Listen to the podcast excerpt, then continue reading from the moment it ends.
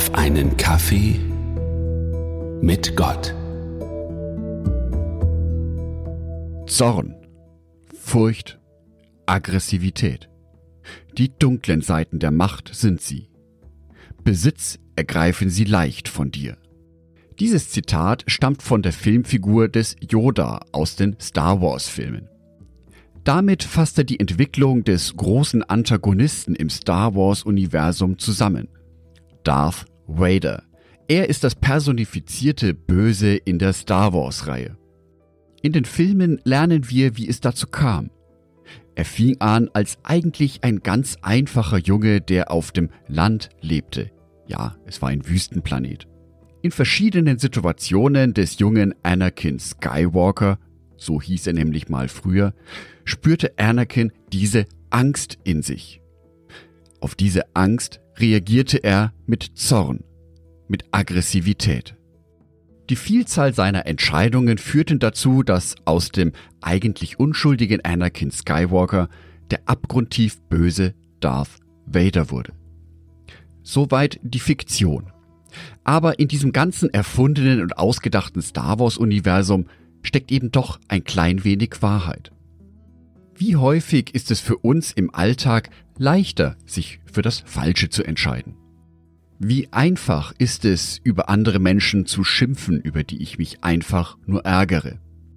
Da hat die Filmfigur des Yoda tatsächlich recht. Uns Christen ist das Leid ja nicht unbekannt. Immer wieder in der Bibel lesen wir von biblischen Figuren, die gelitten haben, die Angst hatten. Dies ist ja auch ein ganz zentrales Thema in einem der wichtigsten Bibelverse überhaupt. Psalm 23, Vers 4. Auch wenn ich durch das dunkle Tal des Todes gehe, fürchte ich mich nicht, denn du bist an meiner Seite. Dein Stecken und Stab schützen und trösten mich. Uns Christen sind also kritische, beängstigende Situationen durchaus vertraut. Sie sind Bestandteil unseres Lebens. Das unterscheidet uns nicht von allen anderen Menschen in dieser Welt. Was uns jedoch unterscheidet ist, wie wir häufig darauf reagieren. Wir haben nämlich in Jesus Christus ein Vorbild, der uns zeigte, wie wir in solchen Situationen auch umgehen können. Jesus selber war ja in vielen brenzligen Situationen. Ja, sogar in Situationen, die sein Leben bedrohten. Trotzdem verhielt er sich nicht zornig, aggressiv oder angstvoll. Dies hat nicht von ihm Besitz ergriffen, weil Jesus die Liebe ist. 2. Timotheus Kapitel 1 Vers 7 Denn Gott hat uns nicht einen Geist der Furcht gegeben, sondern einen Geist der Kraft, der Liebe und der Besonnenheit. Genau dies sind die Eigenschaften, die ich bei Christen in meiner Umgebung immer wieder beobachte. Ja, wir haben genügend Gründe, an dieser Welt zu verzweifeln und uns verängstigen zu lassen. Trotzdem erlebe ich viele Christen, die sich für das Gute einsetzen, die sich in ihre Gemeinde einbringen. Christen, die Verantwortung übernehmen in den Führungspositionen ihrer Ortsgemeinden. Christen, die von ihrer privaten Zeit etwas nehmen, um einen wunderschönen Gottesdienst organisieren zu können, die einen Kindermoment vorbereiten Christen, die ein offenes Ohr haben für die Probleme anderer Menschen, sich diese Probleme anhören, Mitgefühl zeigen und gemeinsam beten. Christen, die sich dafür einsetzen, dass diese Welt ein klein wenig besser wird. Auch wenn die ganzen Nachrichten um uns herum eine ganz andere Sprache sprechen.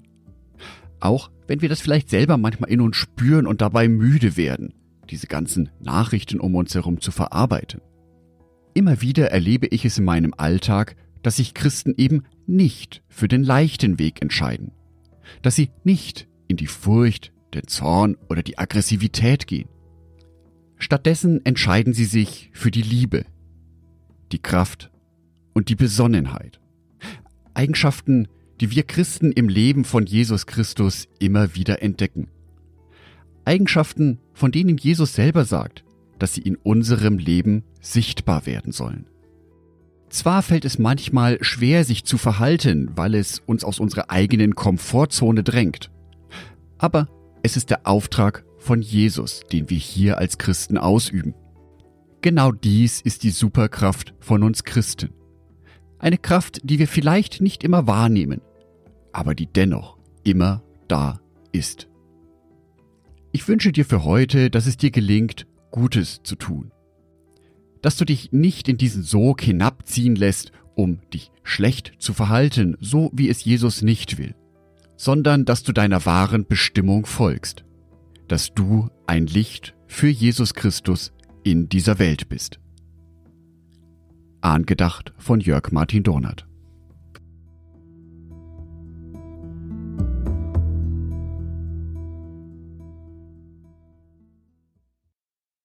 Ein herzliches Dankeschön an alle meine Patreons, die es mir ermöglichen, weiterhin den Podcast auf einen Kaffee mit Gott zu produzieren.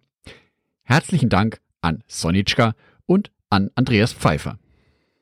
Auf Patreon kannst du mich bereits mit einem Euro monatlich unterstützen. Oder du lässt mir ein paar Sterne da. Das sagt dem Algorithmus nämlich, dass dies ein guter Podcast ist und wird so mehr Menschen angezeigt. Vielen Dank schon vorab.